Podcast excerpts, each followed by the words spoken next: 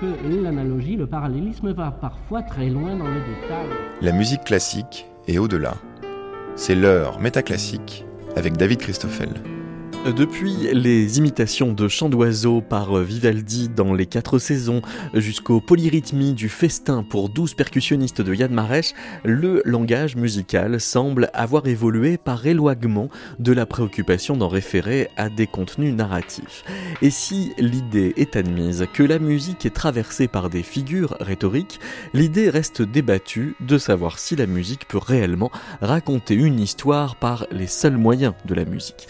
Le compositeur Gustave Mahler était lui-même affirmatif du pouvoir évocateur de ses symphonies tout en se donnant la liberté d'en déborder les figures, au point que la musicologue Anne-Claire Sebald s'est lancée dans une thèse de musicologie en Sorbonne sous la direction de Jean-Pierre Bartoli pour fouiller les symphonies de Mahler avec les outils de la sémiotique. Une question apparaît aussitôt, est-ce que les associations de telles figures à tel signe musical ne sont pas arbitraires? À quoi le linguiste et sémioticien Jean-Marie Klinkenberg prévient que tout signe motif contient une part d'arbitraire pour la raison qu'il en est un signe. C'est d'ailleurs bien pour arbitrer ce que la sémiotique peut apporter à l'écoute des symphonies de Malheur que nous avons réuni au salon Malheur de la bibliothèque Lagrange Fleuret à Paris la musicologue Anne-Claire Sebald et le sémioticien Jean-Marie Klinkenberg.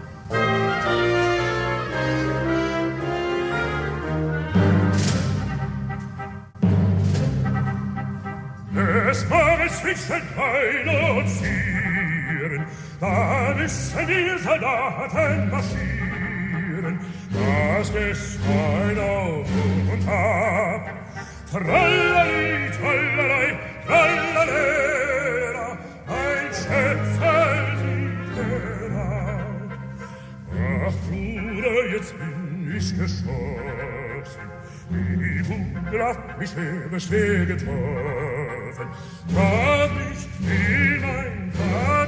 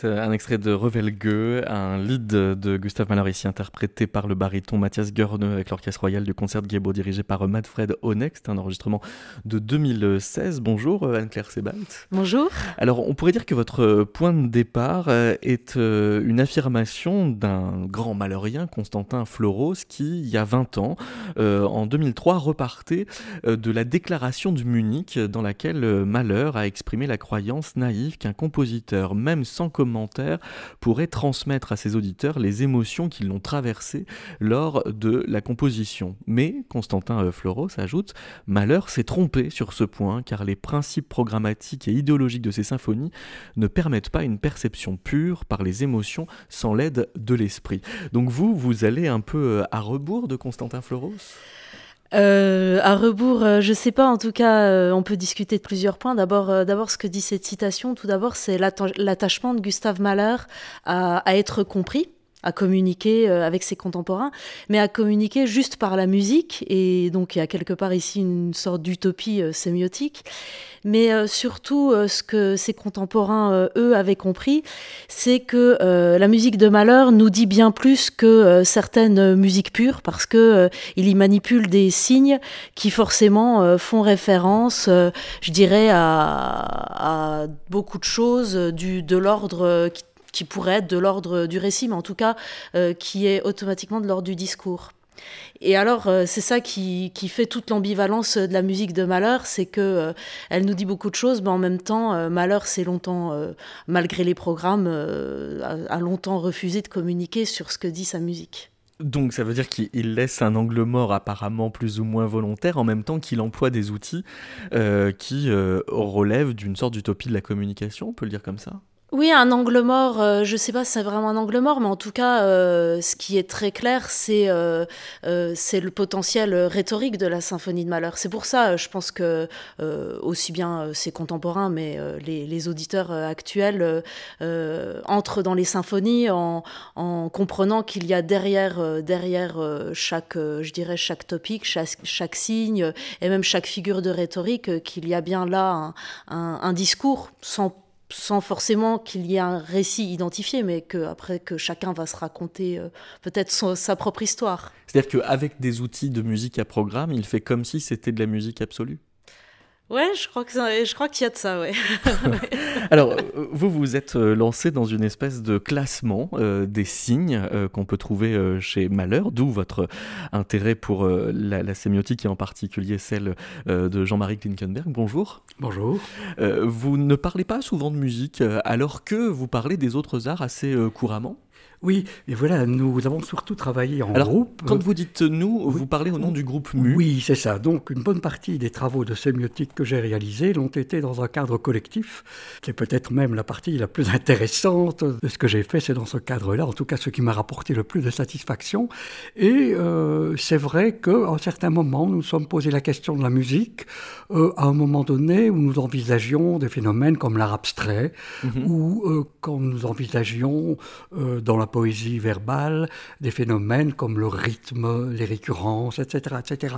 Mais à cette époque, d'une part, ce qui se donnait comme sémiotique musicale ne nous convainquait pas vraiment, et d'autre part, nous avions beau être six à ce moment-là, il n'y avait pas parmi nous de véritables euh, spécialistes en, en, musicologie. Il aurait fallu un septième membre, un musicologue, et nos travaux en auraient été complètement changés. Il n'empêche que cette question de, du sens de, la musique euh, nous a, nous a interpellés. Et donc, je ne peux que confirmer ce que, veut dire, ce que vient de dire Anne-Claire Sebald. La musique, dans la mesure où euh, elle se présente à nous comme une expérience sensorielle, comme tout ce qui est signe. Ce sont, nous voyons les formes, nous entendons les sons, qui nous renvoient à autre chose. C'est ça la définition d'un signe euh, suivant les anciens. Ils disaient quelque chose qui est mis là à la place de quelque chose d'autre. Dès le moment où des mots ou bien dès le moment où les couleurs renvoient à quelque chose d'autre, nous sommes face à un langage. Et la musique, euh, par le fait qu'elle nous touche par ses sons, mais que ces sons stimulent des visions, des affects, etc., elle est bien un langage. Et donc, qu'on dise qu'il n'y a de sens que si l'auteur vient déposer sur ce qu'il a fait sa propre interprétation, je crois que c'est une, c'est, une aberration. Euh, c'est comme si on disait qu'une œuvre littéraire n'a de sens qu'à partir du moment où l'auteur nous a dit ce qu'il avait voulu dire. Mais non, avait fait une autotraduction. Il y a un commerce de l'auditeur avec la musique, comme il y a un commerce du regardeur de tableau avec le tableau. On peut lire dans votre précis de sémiotique générale, la musique a organisé ses unités en fonction de leur hauteur, la, sol, les notes de musique, et de leur longueur, blanche, euh, croche. Donc c'est peut-être euh, et sans doute faute de musicologue que vous avez euh, euh, été plus loin dans ce qui peut faire sens euh, en musique. Anne-Claire Sebalt, vous vous êtes servi des topiques et notamment d'une liste qui a été établie par Agaou dans un livre qui s'appelle Music as Discourse. Oui, alors je ne sais pas si je m'en suis servi, mais c'est un, peu ce qui est le, déclencheur. Ce sont les, listes de topiques qui ont été réalisées par Agaou et par Floros. Mais ces listes de topiques, en réalité, c'est une sorte de gros groupe qui va rassembler des, choses qui n'ont pas grand-chose à voir ensemble. Euh, le topic du choral, le topic du, paradis, pardon, euh, le topic euh, du récitatif, la marche, la marche funèbre, la marche triomphale, etc. Et donc, moi, l'idée dans mon travail au départ, c'est d'affiner les catégories, mais surtout de, les, bah, de, faire des classes, des classes signifiantes, avec ces topics-là, mais avec bien d'autres, par l'analyse en fait. Eh bien, rentrons dans, dans, le dédale de ce que vous avez construit construit, par exemple, vous commencez euh, par euh, parler d'icônes sensibles. C'est quoi une icône sensible pour vous? Et puis on va écouter ce que Jean-Marie Klinkenberg pense de la définition. pour moi, l'icône, l'icône sensible, c'est une, une imitation de différents traits d'un phénomène sonore qui donc va permettre à l'auditeur de le reconnaître. Si je si j'entends par exemple le chant d'un oiseau et donc l'exemple des quatre saisons par exemple de. L'exemple des quatre saisons, oui par exemple, et qu'une flûte euh, traversière ou un autre instrument vient imiter ce chant d'oiseau, forcément il va y avoir une variabilité sémiotique puisqu'on va pas pouvoir reproduire exactement le chant de l'oiseau tel qu'il est. On va être obligé de l'adapter à la à la hauteur de la flûte traversière, à, son tempérament, etc. Mais pour autant, euh, si c'est un chant qu'on connaît, on est en mesure de le reconnaître au travers de la musique. Donc ça, je l'ai appelé icône euh, sensible, qui se différencie du topic euh, tel que Monel euh, en parle ou d'autres, et du topic par exemple chez Agaou, puisque pour Raymond moi... Monel, c'est un musicologue qui s'est intéressé effectivement aux figures de rhétorique. Voilà, Et pour moi, le topic, en fait, c'est une catégorie, je dirais, de l'icône, une catégorie spécifique de l'icône, qui en fait est une forme de convention sur euh, une icône, c'est-à-dire par exemple le coucou, euh, le coucou qu'on entend euh, chez Beethoven, qu'on entend dans le carnaval des animaux, etc. Au bout d'un moment, est devenu une forme de convention dans le langage musical, et donc c'est devenu un topic. Alors on, va prendre un, exemple qui est par exemple le ricanement, qui se trouve par exemple dans la partition avec laquelle on a ouvert cette émission, qui est Revelgue, où on entend...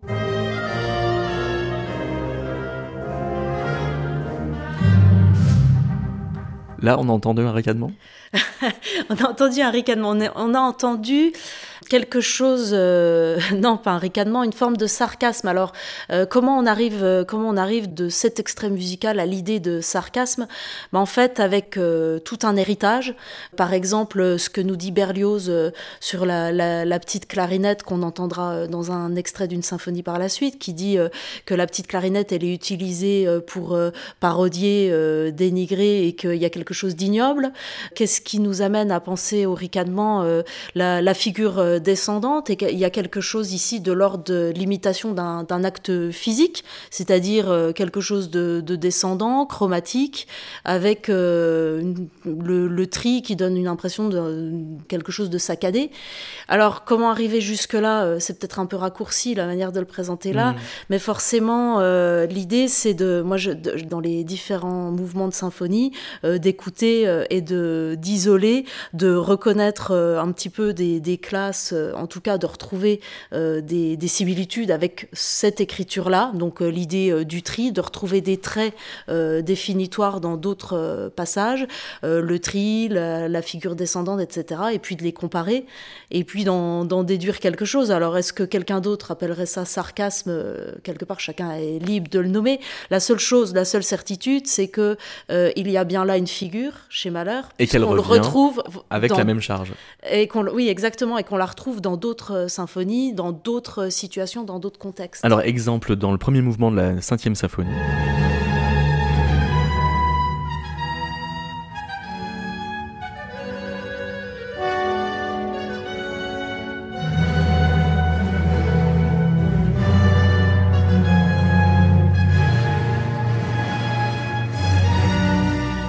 Ça fait euh, en effet euh, topique parce qu'il y a reprise d'un procédé qui, euh, dans l'histoire, a déjà été utilisé à, le même compte.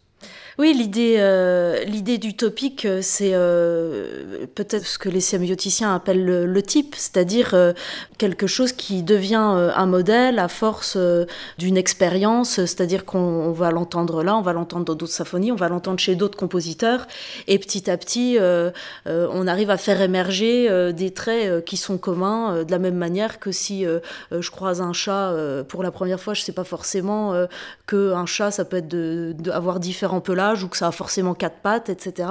Mais à force de croiser euh, plein de sortes de chats, je peux faire émerger des traits euh, signifiants, comme là par exemple. Et donc troisième exemple, toujours un premier mouvement, mais cette fois de la sixième symphonie.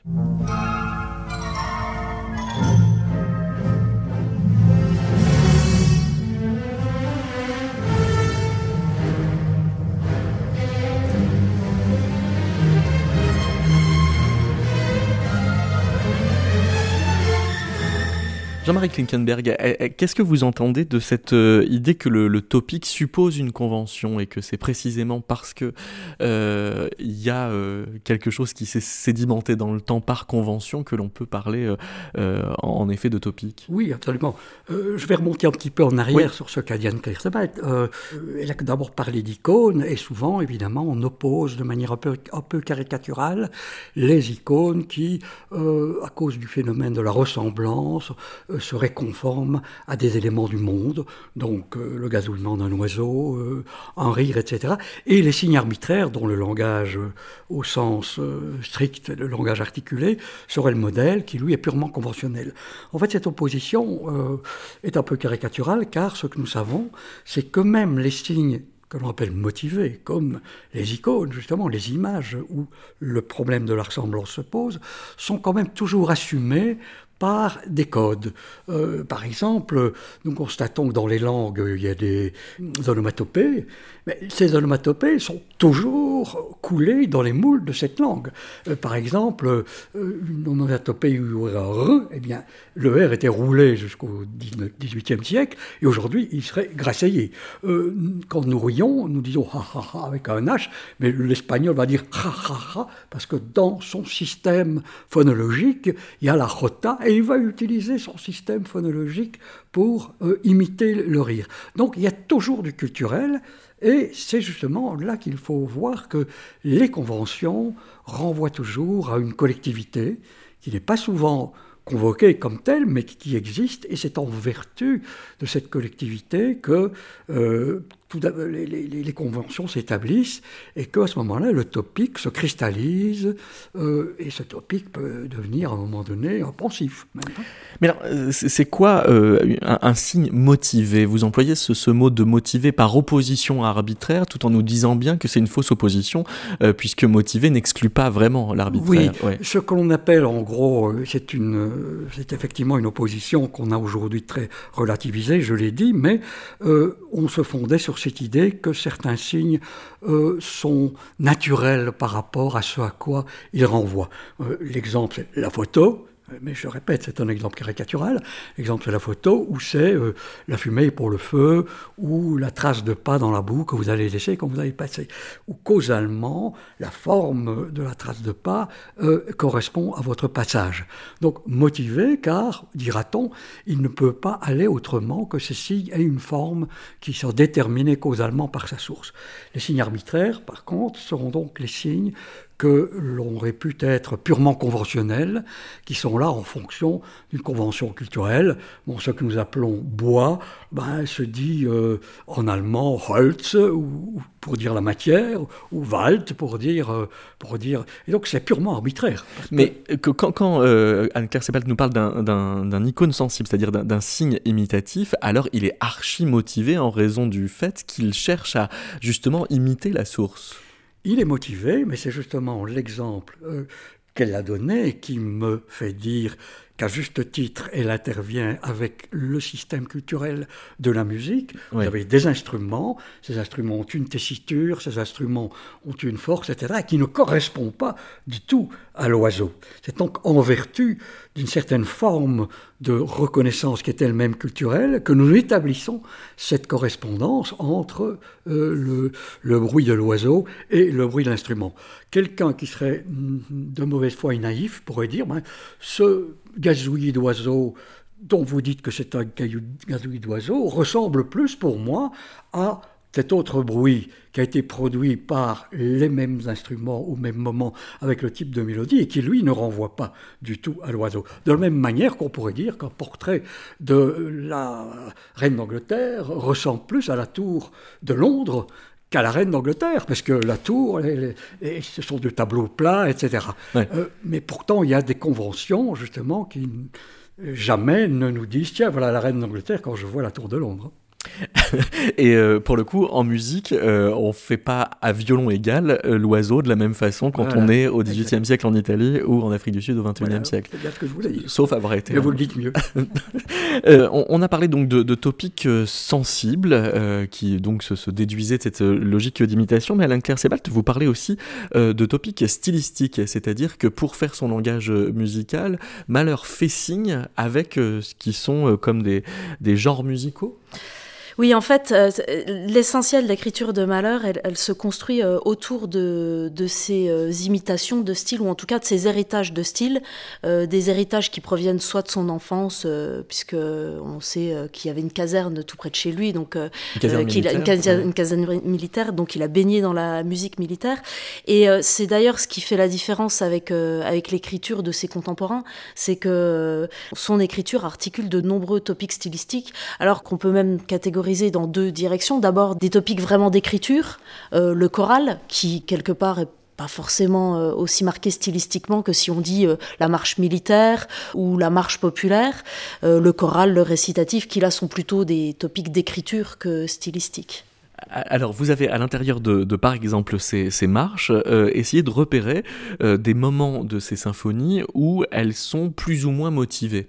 On va écouter un premier exemple qui, pour vous, est, l'exemple le plus motivé. Ça veut dire quoi? Le, non, le plus motivé, je sais pas euh, ce que ça voudrait dire, mais en tout cas, c'est l'exemple dans lequel on peut, je dirais, cocher le plus de traits définitoires de ce qu'est une marche euh, militaire. Admettons que j'imagine une marche militaire euh, absolue, euh, que j'entends au 14 juillet. Quels sont tous les éléments de cette marche militaire et dans quelle mesure, dans cet exemple-là que j'ai appelé le peut-être le plus motivé, on retrouve les, des traits marquants? En, en, grand nombre et on est euh, au, dans, dans, dans, le premier mouvement de la troisième symphonie.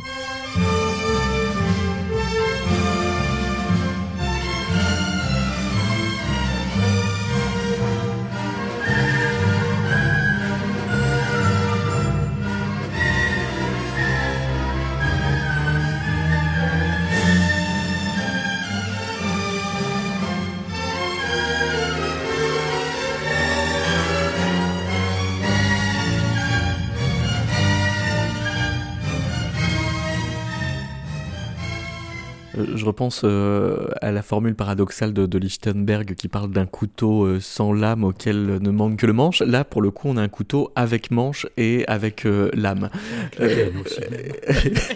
Sauf que on pourrait avoir une marche qui n'aurait donc, comme le couteau de Lichtenberg, ni lame ni, ni manche. On pourrait. Euh, alors, euh, cette marche-là, il lui, il lui manque, je dirais, qu'une seule chose sur un, un, plan musical. Ce que fait Malheur plus tard, c'est euh, les, des fanfares, euh, des fanfares sur des triades. Et la déambulation qui... dans la rue. Et voilà, ouais, peut-être mmh. aussi. Après, c'est l'histoire du contexte. Oui. Mais en tous les cas, on trouve tous les ingrédients d'une marche militaire. ça ressemble à, à, un trio de parts doublées, tant par la tonalité, le fait d'avoir la tonique, la dominante à la basse, euh, la levée, les tris sur les, les, instruments aigus euh, dans leurs réponses. On a tous les traits d'une marche et, militaire. Et une musicologue comblée. de voir oui, c'est presque une caricature même. Hein. Ah oui, alors c'est ça, c'est que quand plus on cumule de, de, traits, plus on est proche de la caricature. Oui, oui, oui. En tout cas, euh, bon, vous repérez évidemment quelque chose d'important et que la musicologie depuis tout, ah, connaît depuis toujours, à savoir que la musique est faite de, de, de variables euh, et qu'il s'agit, lorsqu'on veut en parler avec rigueur, il s'agit d'isoler ces variables. Et alors, il y a des variables qui sont liées au temps, euh, ça donne le rythme, ça donne les différentes divisions, il y a des variables qui sont liées à la hauteur, des variables qui sont liées au timbre, etc. etc. Et donc, lorsque vous en faites l'analyse, vous venez de, de, manière magistrale nous offrir une leçon en distinguant les, différents, les, différents, les différentes variables qui interviennent, et c'est la somme de cette variable qui produit ce qui est quasiment une caricature, mmh. puisque c'est l'archétype parfait. Pour avoir une bonne marche militaire, c'est la recette, vous devrez avoir ceci, ceci, ceci. Alors il y a évidemment beaucoup de marches imparfaites, mais là nous avons une marche parfaite, puisqu'elle elle coche toutes les cases. Et alors, on pourrait avoir donc une marche militaire qui ne coche aucune case, qui serait complètement arbitraire? Alors, qui ne coche aucune case, non, parce que à ce Sinon, ce ne serait plus une euh, marche ce serait plus une militaire. marche militaire. Mais euh, on a des moments où, euh, où malheur se joue de ça, c'est-à-dire veut nous faire croire que ça aurait pu en être une sans que ça en soit une, mais seulement là par, un, par la présence d'un signe ou d'un élément qui va peut-être nous alerter et, et, et nous laisser suspecter une marche ou pas. Exemple dans le premier mouvement de la symphonie numéro 7.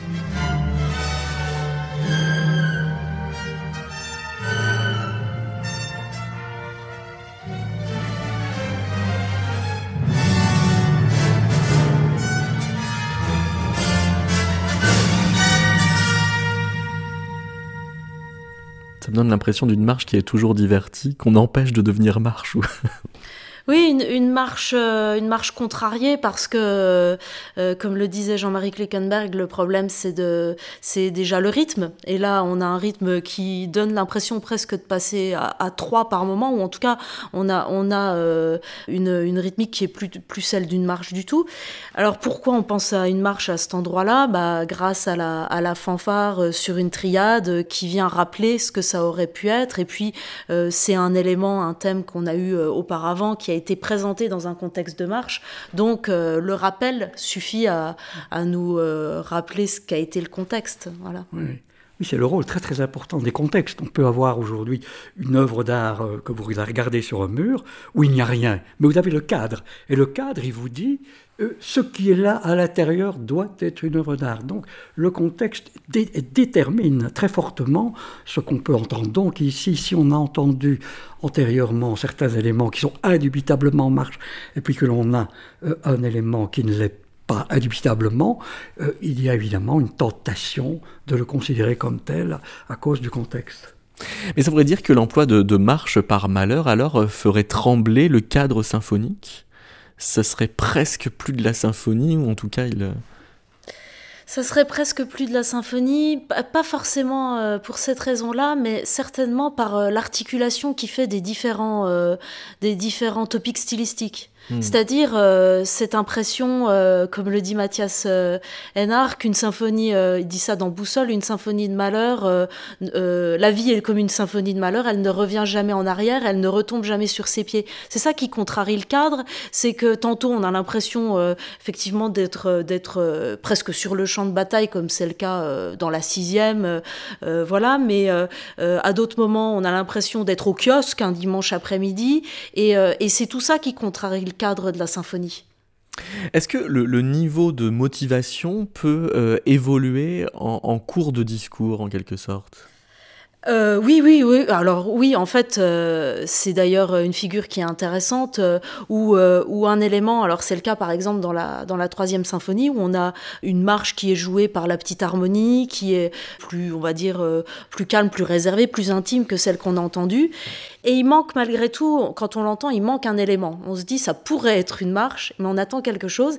Et par la suite, quelques minutes plus tard, on a une fanfare qui euh, vient quelque part euh, élever le niveau de redondance et qui là conforte l'impression qu'on a eue euh, de penser à une marche au départ.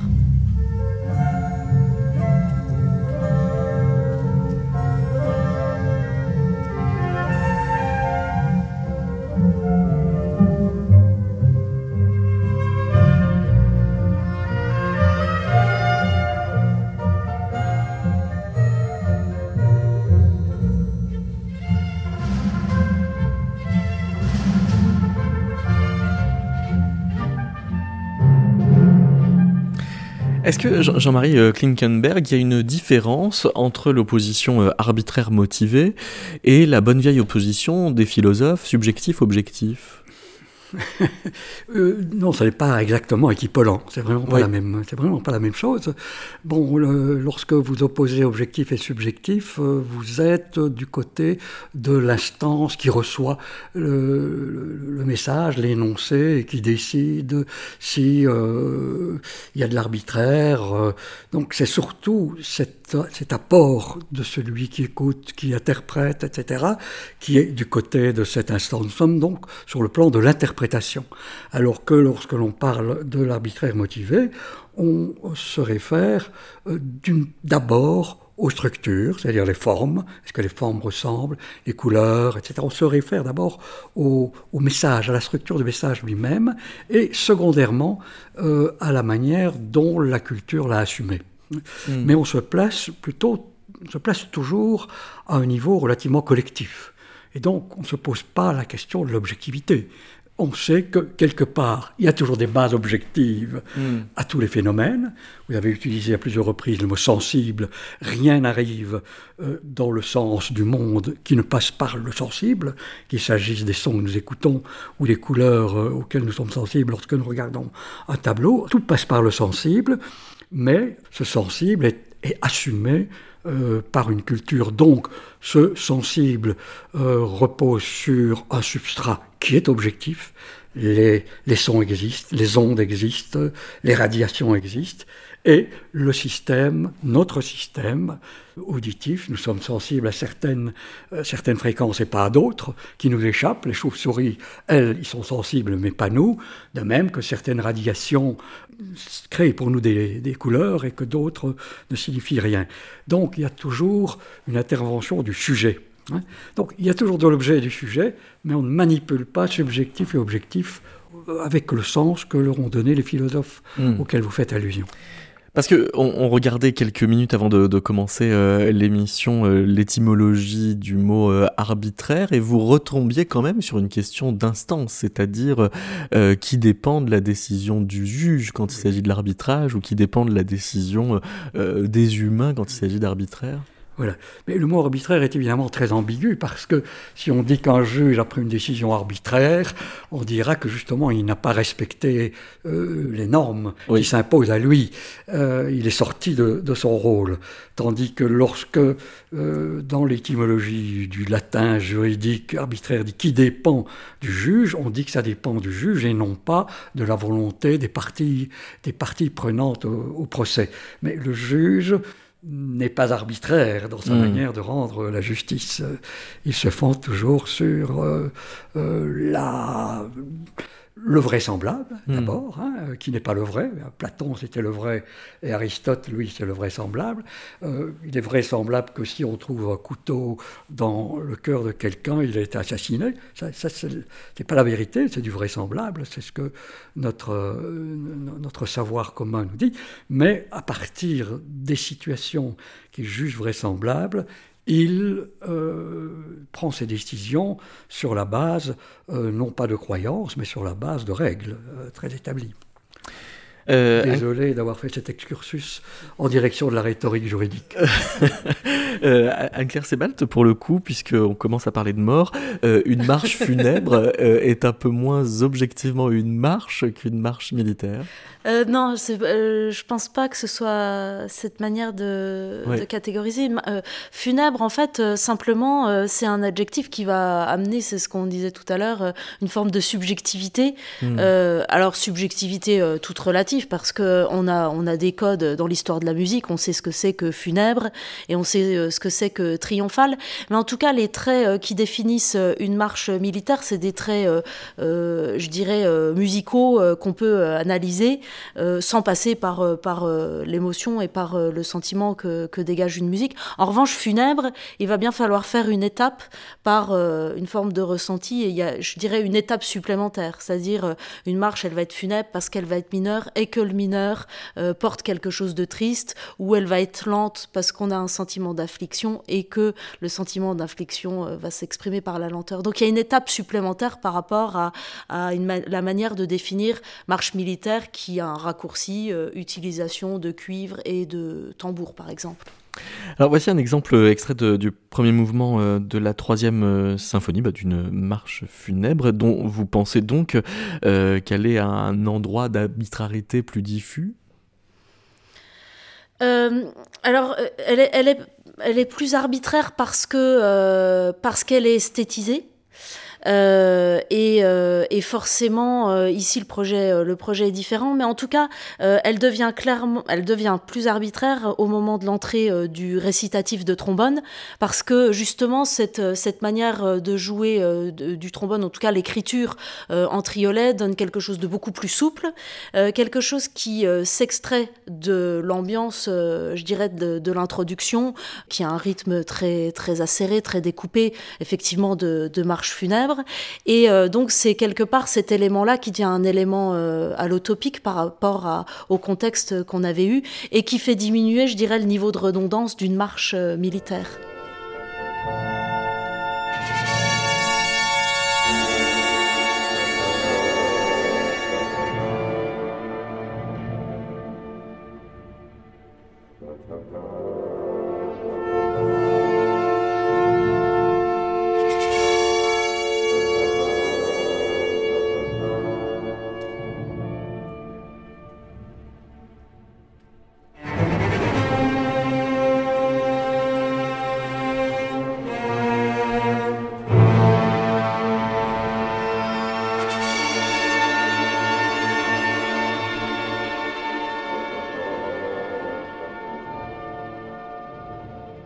Jean-Marie Klinkenberg, est-ce que vous aviez déjà entendu le mot allotopique pour euh, désigner euh, un élément d'une partition déjà entendu, mais je pense euh, être pour quelque chose dans l'existence de ce mot, qui est en fait pourtant le nous, c'est toujours le même. Nous n'avons pas voulu inventer trop de mots, mais de temps en temps, il le faut tout de même.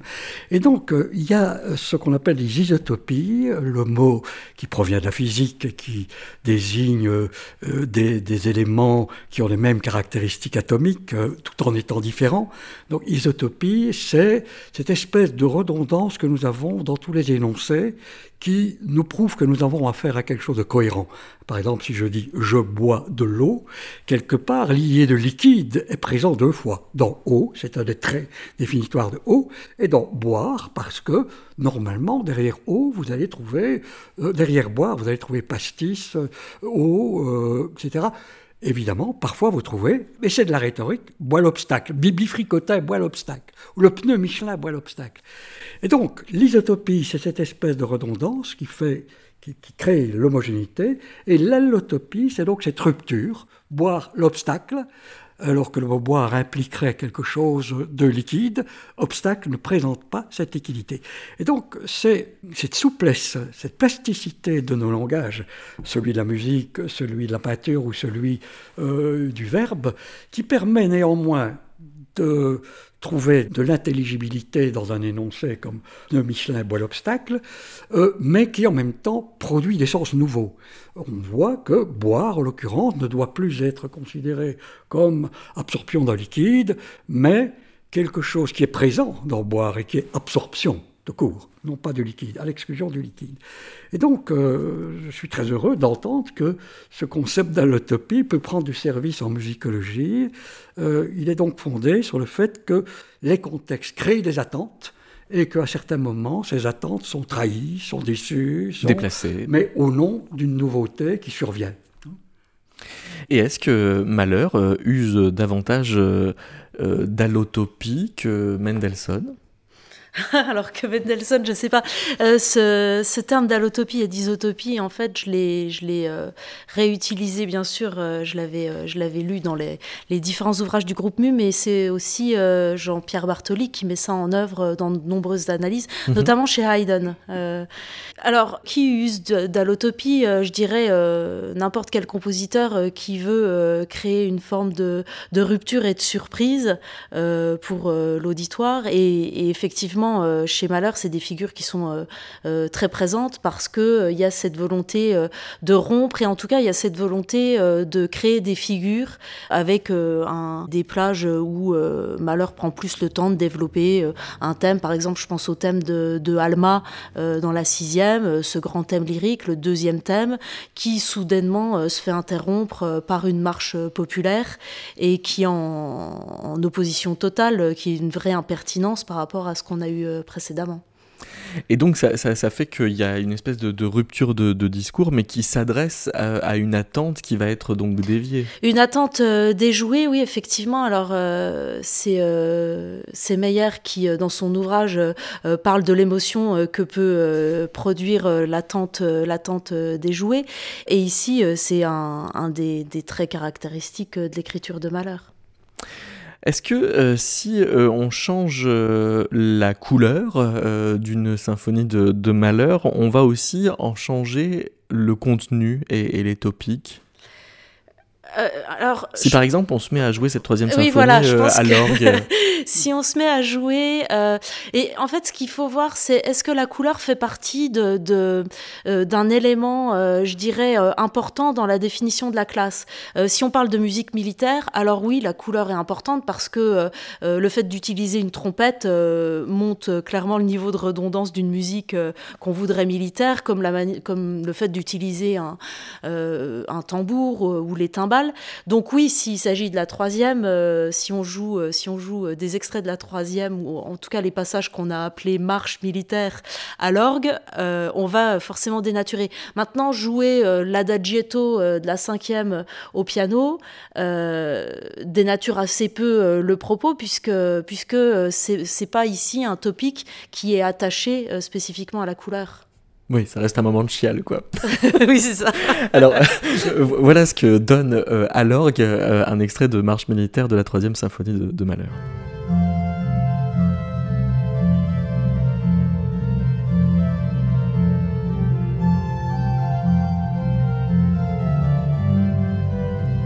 Ouais, ce qui se passe aussi, c'est que euh, l'orgue, la couleur de l'orgue, ici, euh, il y a quelque chose de très signifiant. On ne peut pas s'empêcher de penser, par exemple, à un orgue de barbarie. Si on avait utilisé euh, un instrument plus neutre, alors on n'aurait peut-être pas eu ce, côté dénaturé à ce point-là. C'est-à-dire que faut voir aussi vers quel timbre on se tourne. Est-ce que ce timbre lui-même est porteur d'une signification L'orgue ici porte une autre signification. Tandis que au piano, euh, forcément, il y a une espèce de petite usine à abstraction qui se déclenche.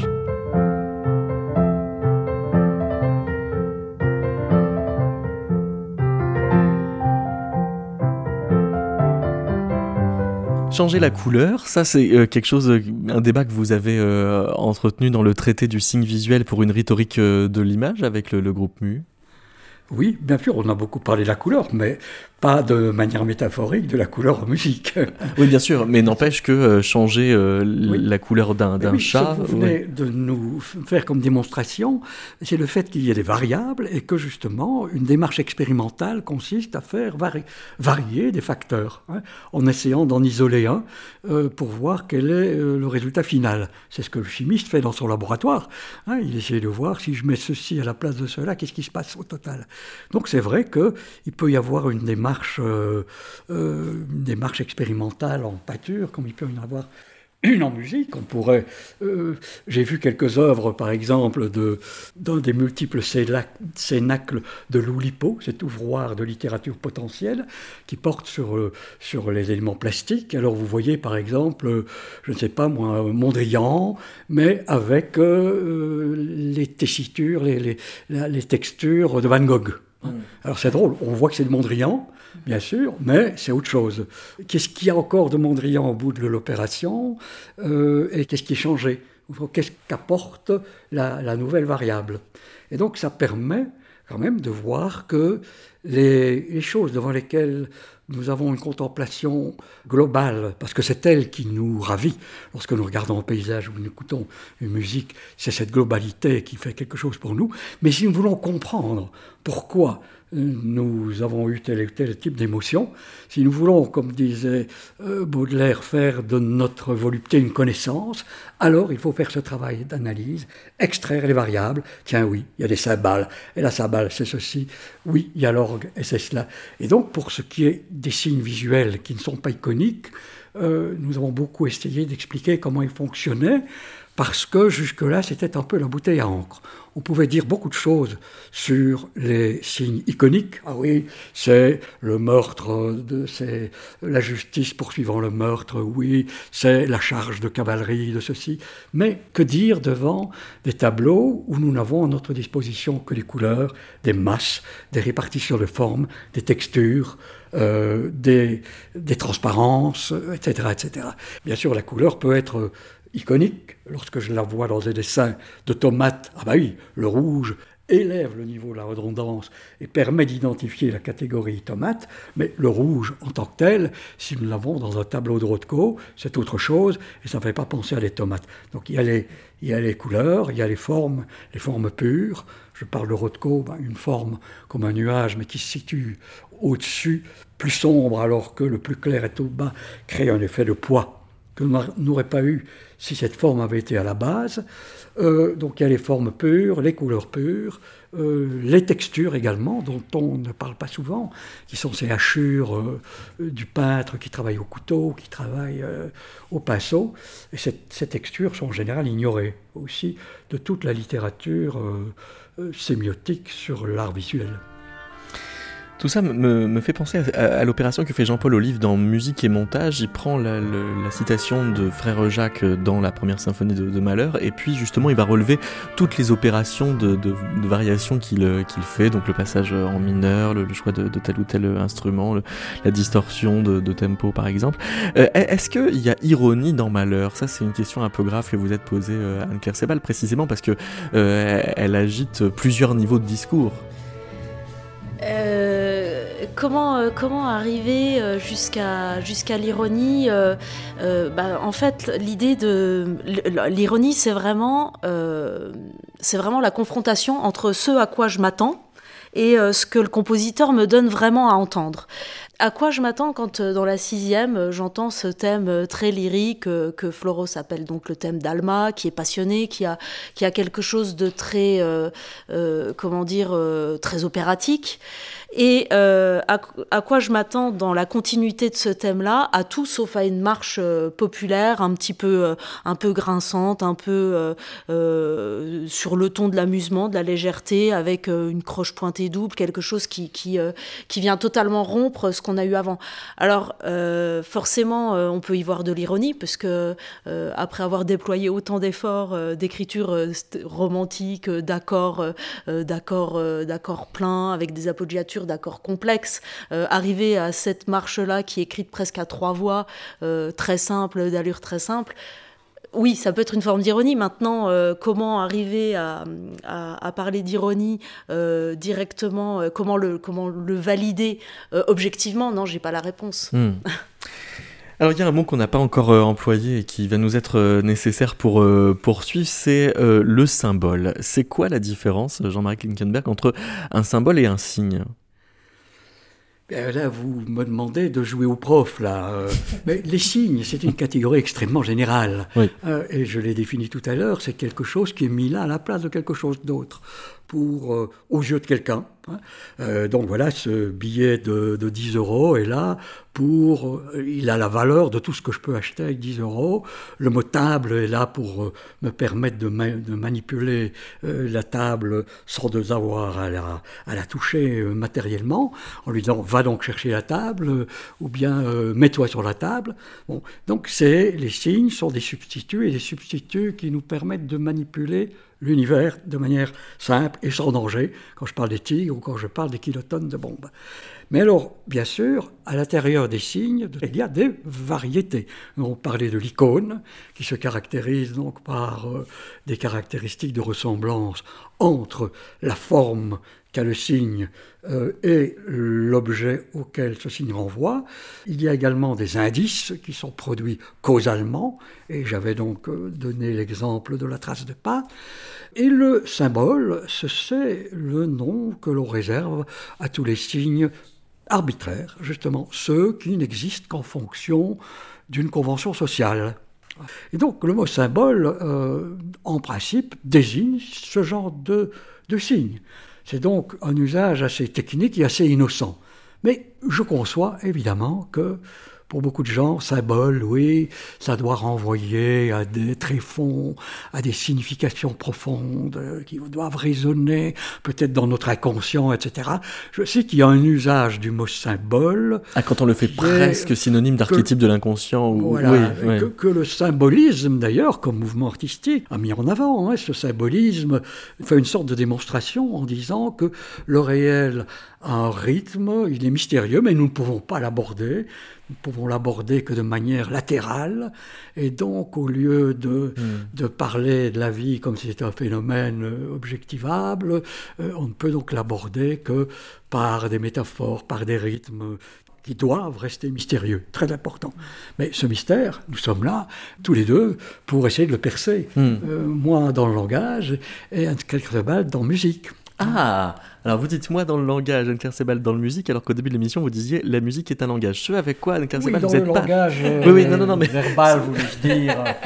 Ne soyez pas de mauvaise foi. Ah, c'est pas une question de mauvaise foi, c'est une manière d'ouvrir un vieux débat, enfin, et justement de l'affiner, parce que euh, les narratologues disent que la musique est un langage, et vous n'êtes pas exactement à cet endroit-là, Anne Sebald. Euh, oui, si, la musique est un langage, oui, la musique est un outil de communication, oui, la musique euh, communique. Exprime, ça Exprime, communique. La musique est un discours, mais elle n'est pas forcément un récit. C'est-à-dire que, euh, comme on le disait tout à l'heure, euh, c'est un discours au sens où euh, on va articuler des périodes cohérentes, isotopiques, qui vont, où d'autres vont arriver en rupture avec des impertinences, avec des contrariétés, avec des figures qu'on partage. moi, j'ai travaillé sur les, figures qu'a développé le groupe MU de, suppression, d'adjonction. Ce sont des figures qui sont partagées par, par le langage, par le cinéma, par, par la musique ce qui vient créer une forme de discours sans forcément être un récit dans le sens où euh, on ne va pas, euh, on n'est pas obligé de raconter une histoire. C'est quoi une adjonction en musique alors? Alors euh, une adjonction, comment je la définis moi hein? Oui, oui, bien sûr. Une adjonction, c'est une figure qu'on trouve d'ailleurs très fréquemment chez Malheur, où on a un contexte isotopique. par exemple, si je parle de, ce qu'on va entendre, donc un extrait de la sixième, un extrait de la sixième, ce thème de euh, très euh, romantique, très lyrique, avec une écriture euh, très ancrée dans l'écriture, dans, le langage romantique, que ce soit par les accords, par la superposition de différentes lignes, etc. Et qui vient être interrompu brutalement par une marche populaire.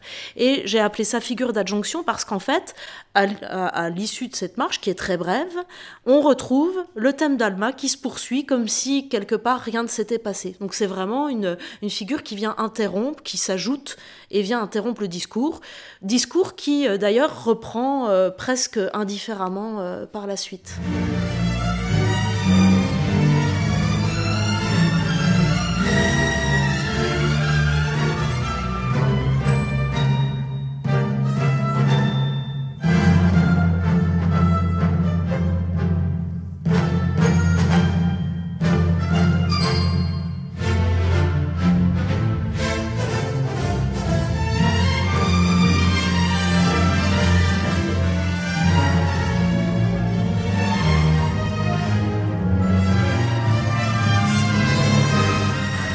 M'amène à, deux questions. Est-ce qu'il y a un bénéfice euh, narratif propre et est-ce que, puisque ça permet de, prolonger le discours, il peut euh, faire ça dès le début d'une symphonie, par exemple? Oui, l'idée d'impertinence, est-ce qu'elle peut être dès le début de la symphonie? Alors, euh, de manière étrange, oui, mais on n'imagine pas tout de suite que c'est l'impertinence qui, commence le discours, puisque rien n'a encore été dit. Mais c'est le cas, par exemple, dans la quatrième, euh, qui démarre avec un motif euh, que euh, Floros appelle des cloches et qui est vraiment pour le coup un motif iconique de cloches.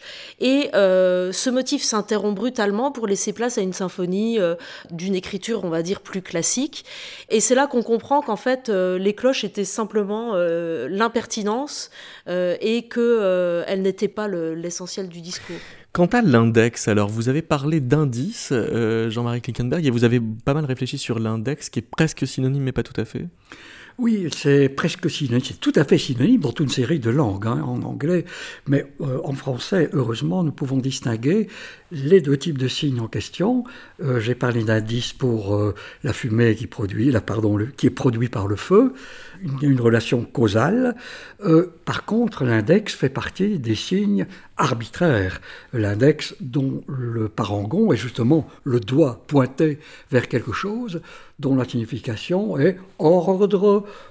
pour le regardeur de concentrer son attention dans une certaine portion de l'espace. Je viens d'en donner un qui est vraiment innocent, le doigt pointé, mais ils sont partout. Par exemple, pourquoi est-ce que lorsque nous allons au théâtre, nous n'allons pas séparer Hamlet et Laerte sur la, euh, sur la scène, alors que dans la rue, nous, nous dirions arrêtez de vous battre, vous allez vous faire mal? Ben, Simplement parce que nous sommes dans un théâtre, sur une scène. Théâtre, c'est une sorte de doigt pointé pour dire ceci est une fiction. J'ai parlé du cadre qui nous dit ce qui est à l'intérieur de ces moulures est une œuvre d'art. Et c'est comme ça qu'un urinoir, comme l'urinoir de Duchamp, devient une œuvre d'art à partir du moment où il est montré dans un cadre qui est le cadre d'un musée. Donc, cette, une théorie de l'index permet de rendre compte de certains phénomènes de contexte dont on vient de parler. Dès le moment où nous avons toute une isotopie qui se crée, une continuité, une redondance, on peut dire que cette redondance joue en quelque sorte un rôle indexical puisqu'elle va montrer du doigt l'endroit exact où cette redondance se casse, où la logique du discours est cassée.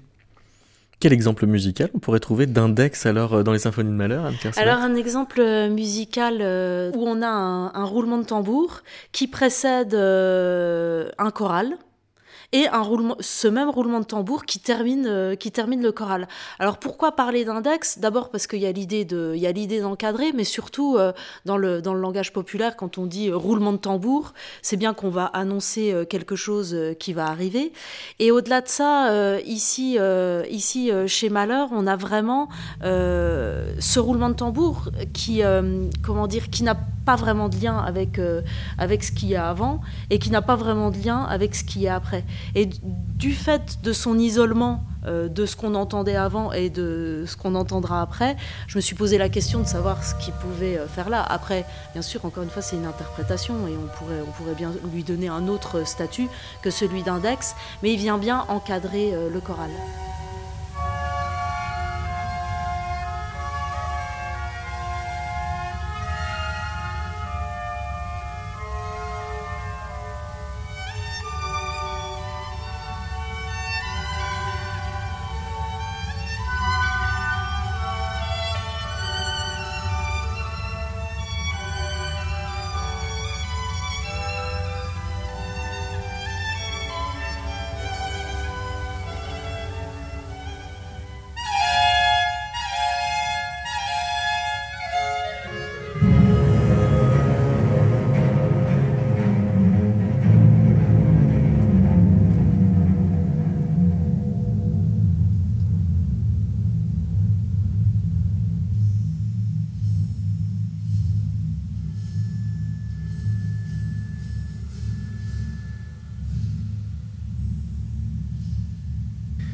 Pour finir, est-ce que il est possible, imaginable que la musique ne puisse pas figurer? Ça dépend ce qu'on met derrière le mot figurer. Euh, moi, je dirais en tout cas, il est impossible que la musique ne puisse pas signifier. Mhm. Hein, de même que Václavic disait, il n'arrive jamais que rien n'arrive, on ne peut pas ne pas signifier. Même si je suis là sans rien faire, je signifie. Et la musique euh, signifie. Euh, et nous constatons que cette signification a des, a des, effets dans le réel, si on peut dire. Je peux trembler, euh, je peux avoir des frissons en écoutant de la musique. C'est pas pour autant qu'elle vous a demandé d'avoir des frissons. Enfin, c'est... Non, non, non. Mais le sens n'est pas comme le décrivaient les structuralistes, ils voyaient le, sens comme un aboli-bibelot d'inanité sonore, des pures structures, un peu comme quelqu'un qui décrirait une montre en, montrant les rouages qui circulent, mais ça sert à quelque chose. La montre sert à, nous dire l'heure, et on a des relations passionnelles devant les montres et les réveils. Si, par exemple, je suis obligé de me lever tôt le matin, etc., je peux jeter mon réveil. Donc, la musique... Euh, a du sens, produit du sens, mais ce sens débouche sur quelque chose dans le réel, et c'est comme ça pour tous les langages. Ils ont des effets dans la réalité. Euh, euh, quand on dit feu, euh, il y a quand même quelque chose qui se passe. Ce n'est pas un simple mot qui n'a pas de, répercussion dans la vie. Hmm. Et alors, Anne Sebald, le fait de relever toutes ces figures, d'entrer dans ce que cette musique peut raconter, ça vous la rend encore plus émouvante? Plus émouvante, euh, je sais pas si elle, l'était déjà énormément. Euh, je pense qu'on peut conduire son écoute euh, de différentes manières. En tout cas, en tout cas, j'arrive à écouter Malheur en, en déconnectant complètement de ses recherches de figures, de ses analyses et, et simplement pour le, le plaisir de l'entendre et pour le plaisir de se laisser jouer des tours par Malheur dans les figures de rhétorique. Après, est-ce que les figures s'affaiblissent à force de l'écouter? Oui, certainement puisqu'il y a, une attente et, euh, et, cette rupture, euh, cette rupture, elle est attendue, mais elle est attendue comme un enfant euh, attend le, moment, le moment d'une chute de quelque chose. C'est pas parce qu'elle est attendue qu'elle produit pas de l'émotion ou de l'amusement. Je pense en effet que la connaissance dont on pourrait croire qu'elle va nous désabuser peut ajouter un plaisir supplémentaire qui va s'adjoindre au premier parce qu'on sait pourquoi on, a eu du plaisir, pourquoi on a eu telle émotion, on peut mieux saisir ce rapport des causes et des effets. Et c'est bien pourquoi on vous remercie d'avoir euh, prêté de vos analyses à cette émission. Merci Jean-Marie Merci, merci, Anne-Claire Sebalt et merci à la bibliothèque Lagrange Fleuret d'avoir euh, accueilli cet enregistrement de Métaclassique.